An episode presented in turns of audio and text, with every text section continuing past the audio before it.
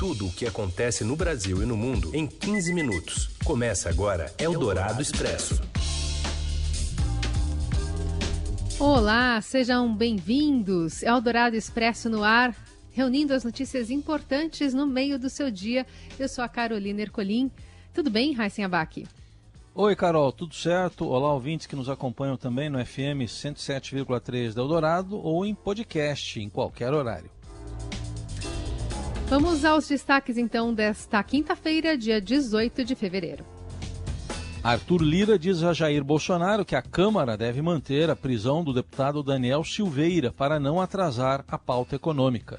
A Petrobras sobe o preço da gasolina pela quarta vez no ano e a alta já é de quase 35%. No diesel já são três aumentos com mais de 27%. E ainda o conflito de regras na volta às aulas presenciais em São Paulo e o jeitinho brasileiro para escapar dos gastos com a quarentena no Reino Unido. Eldorado Expresso. O Estadão apurou que o presidente da Câmara, Arthur Lira, tentou costurar um acordo com o Supremo Tribunal Federal, onde o deputado Daniel Silveira pediria desculpas públicas à corte, mas não deu certo. O presidente da Câmara dos Deputados passou o dia ontem ouvindo os líderes partidários para sentir o pulso da casa e reagir à prisão do deputado bolsonarista, principalmente após os, o 11 a 0 né, no Supremo para manter a prisão dele. Quem traz mais detalhes de Brasília é o repórter Felipe Frazão. Olá, Carol. Olá, Heisen. Boa tarde a vocês. Boa tarde aos ouvintes da Eldorado. O Congresso está paralisado por causa da prisão do deputado bolsonarista Daniel Silveira, um ex-policial militar eleito pelo PSL no Rio de Janeiro. A Câmara pode votar ainda hoje se liberta ou mantém o deputado preso, referendando, conforme previsão constitucional, a decisão do Supremo Tribunal Federal. Há uma reunião de líderes marcada para daqui a pouco em Brasília e o presidente da Câmara, Arthur Lira, quer saber o que as bancadas pensam antes de agir. Eles só vão de fato tomar uma decisão sobre o destino de Silveira depois da audiência de custódia com um juiz do gabinete do ministro Alexandre de Moraes, que está prevista para ocorrer a partir das 14h30 e quando os advogados do deputado vão tentar um relaxamento da prisão, questionar se houve ou não um flagrante quando ele gravou um vídeo com ofensas aos ministros do Supremo e também uma série de palavras incitando, segundo os ministros, ataques ao sistema democrático brasileiro. Os deputados querem ganhar tempo, querem negociar uma saída para o caso, mas ainda não há consenso na Câmara. Até amanhã de ontem, a tese mais forte era de tentar reverter essa ordem de prisão e justificar que o deputado tem prerrogativas e liberdades parlamentares. Havia uma anuência do Palácio do Planalto para essa negociação, mas o governo estava distante disso. Líderes e vice-líderes do governo agiam nos bastidores de forma discreta, consultando os parlamentares, principalmente do grupo do Centrão. O líder do governo Ricardo Barros e o filho do presidente, deputado Eduardo Bolsonaro, chegaram a anunciar que votariam a favor de Silveira e contra a prisão. Mas houve então um adiamento da votação e ganhou força aqui no Congresso a tese de manter o deputado preso por alguns dias enquanto avalia-se que saída dar ao caso. A mesa diretora já deu uma indicação, representou contra ele no Conselho de Ética e determinou que o colegiado volte a funcionar imediatamente para analisar esse e outros casos. Essa articulação para salvar Silveira começou a naufragar porque os deputados passaram a considerar muito difícil afrontar uma decisão conjunta por 11 votos a zero do plenário do, do Supremo Tribunal Federal. Antes era só uma decisão do ministro Alexandre de Moraes e agora é uma decisão de todo o Supremo. Além disso, fragilizou uma reação corporativa o fato de Silveira ter sido denunciado criminalmente pela Procuradoria-Geral da República.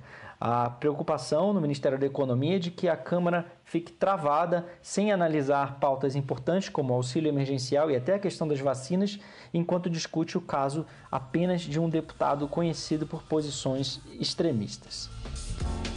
A estratégia agora é trabalhar então por uma punição futura em troca do relaxamento da prisão preventiva. A colunista de política da Rádio Dourado e do Estadão Eliane Cantanhede fala sobre um acordo que pode também ser costurado.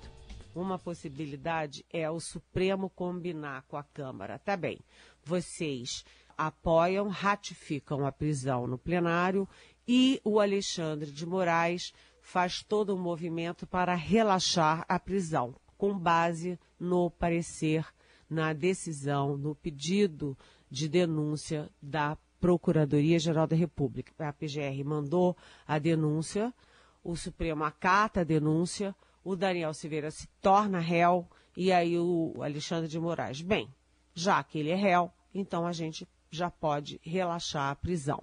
Então há uma combinação de quem cede primeiro.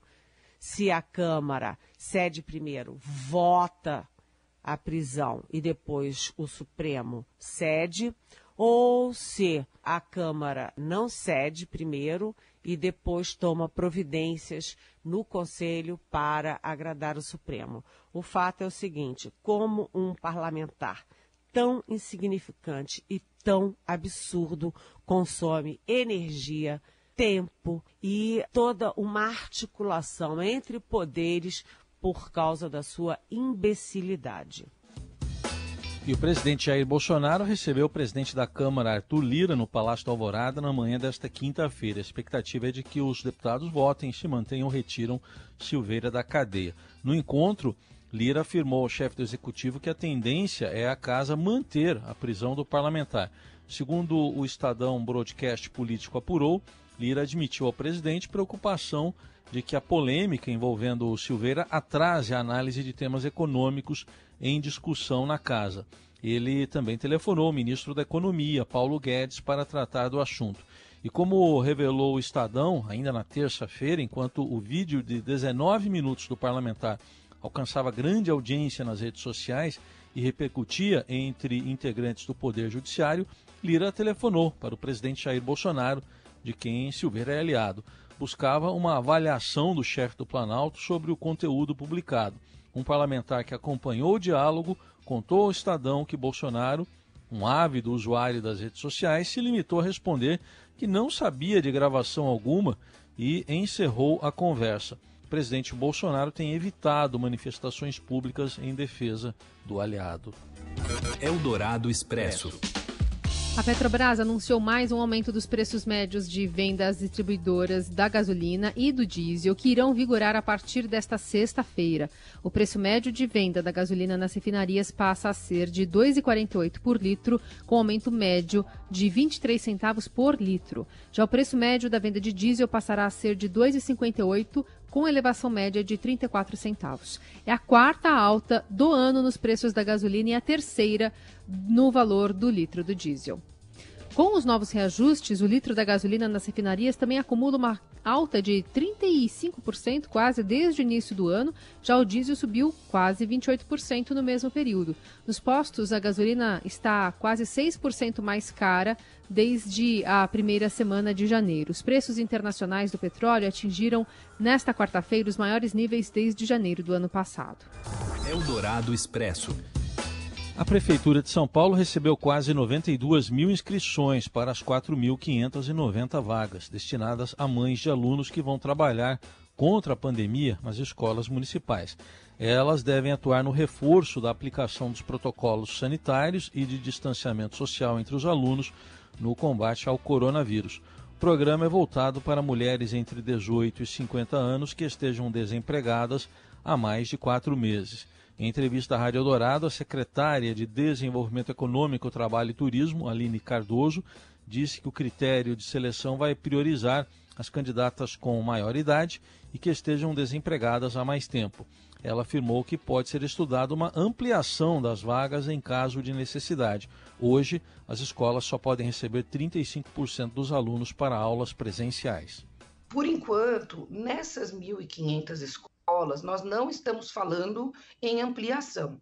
É, por quê? Porque a gente entende que, mesmo com a volta dos 70%, a manutenção da, da, dos que já estavam na aula, né, dos é, funcionários, das equipes, já vai estar encaminhada, quase que como você estivesse educando né, uma parte agora, educando quem vier depois no segundo momento, e é, depois fazendo só uma manutenção desses comportamentos, né, dessas práticas. Então, em princípio, para essas 1.500 escolas, não está prevista uma ampliação. Agora, é, caso seja necessário, nós vamos ouvir a educação, as escolas, os diretores, caso seja necessário, é, podemos sim estudar. Então, hoje, a situação é essa. Se daqui dois meses a educação falar, olha, precisamos dobrar, a nossa equipe da Secretaria do Trabalho vai dobrar. As selecionadas receberão uma bolsa auxílio no valor de R$ 1.155 mensais para uma carga de trabalho de 30 horas semanais, divididas em 6 horas por dia. O período de atividades começa em 1 de março e vai até o mês de julho. Eldorado Expresso.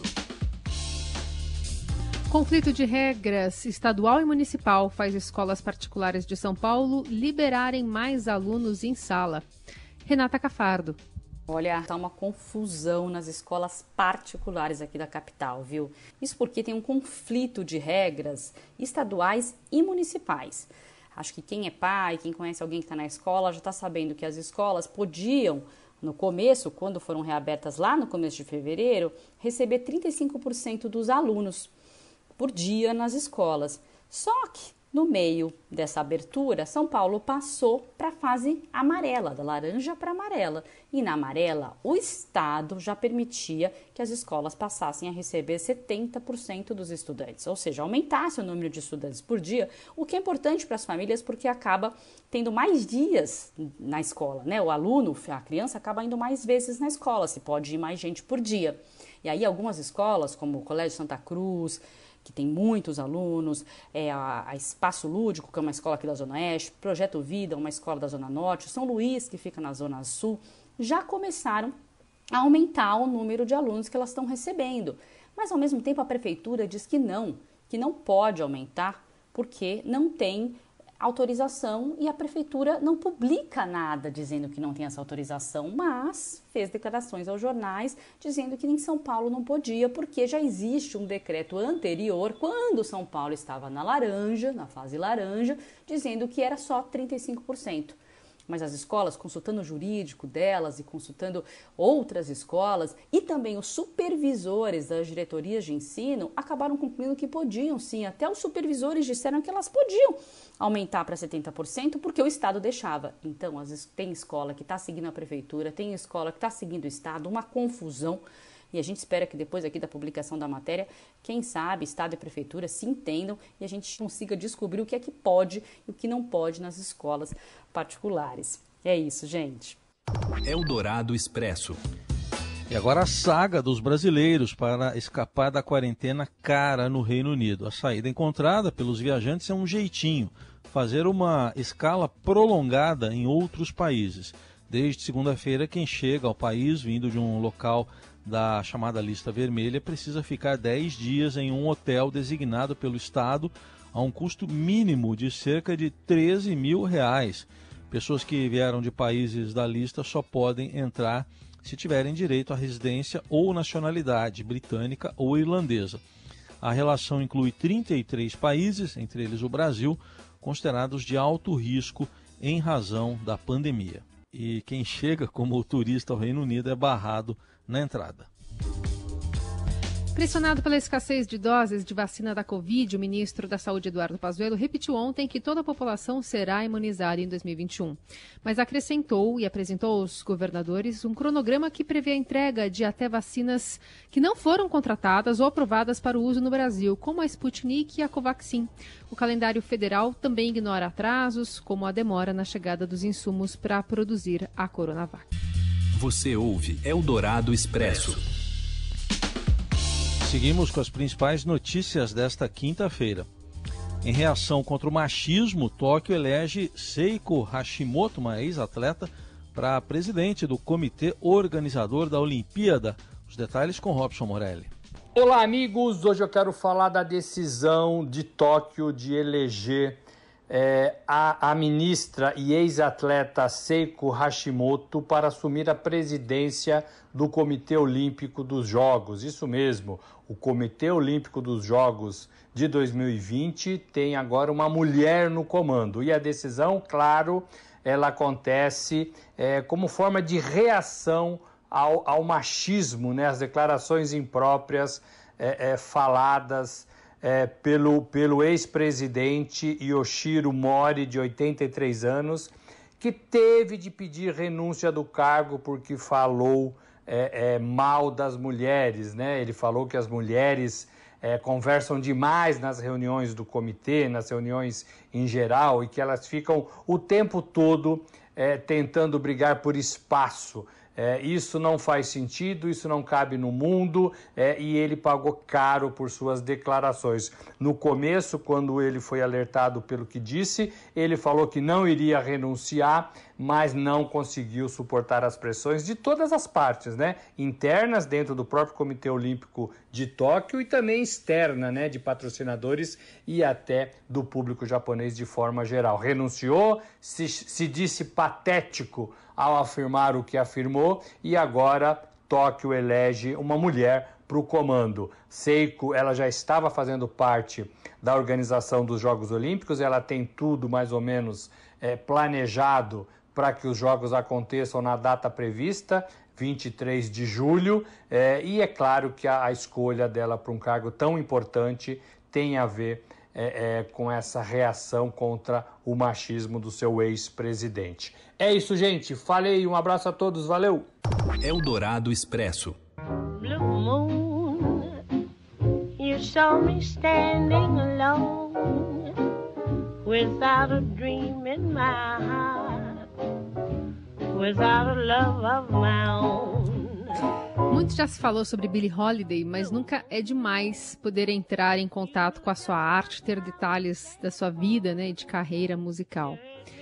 O Estadão, no caderno Na Quarentena, traz, é, ainda sem data para estrear, a informação de um documentário que Billie será, né, terá mais uma oportunidade de todos nós conhecermos essa diva americana do jazz. E nesse olhar, o diretor James Erskine Agregou à sua equipe a brasileira Marina Amaral, uma especialista em colorizar fotogra fotografias antigas. Ela tem um perfil que atualiza com frequência no Twitter, né, trazendo inclusive algumas dessas é, colorizações. E tem uma entrevista, inclusive, no Estadão de. na portal do Estadão que você acompanha nessa conversa e dos desafios né, de se fazer, de se trazer à tona né, imagens em preto e branco colocando um pouco mais é, de vida também nelas nessa recuperação.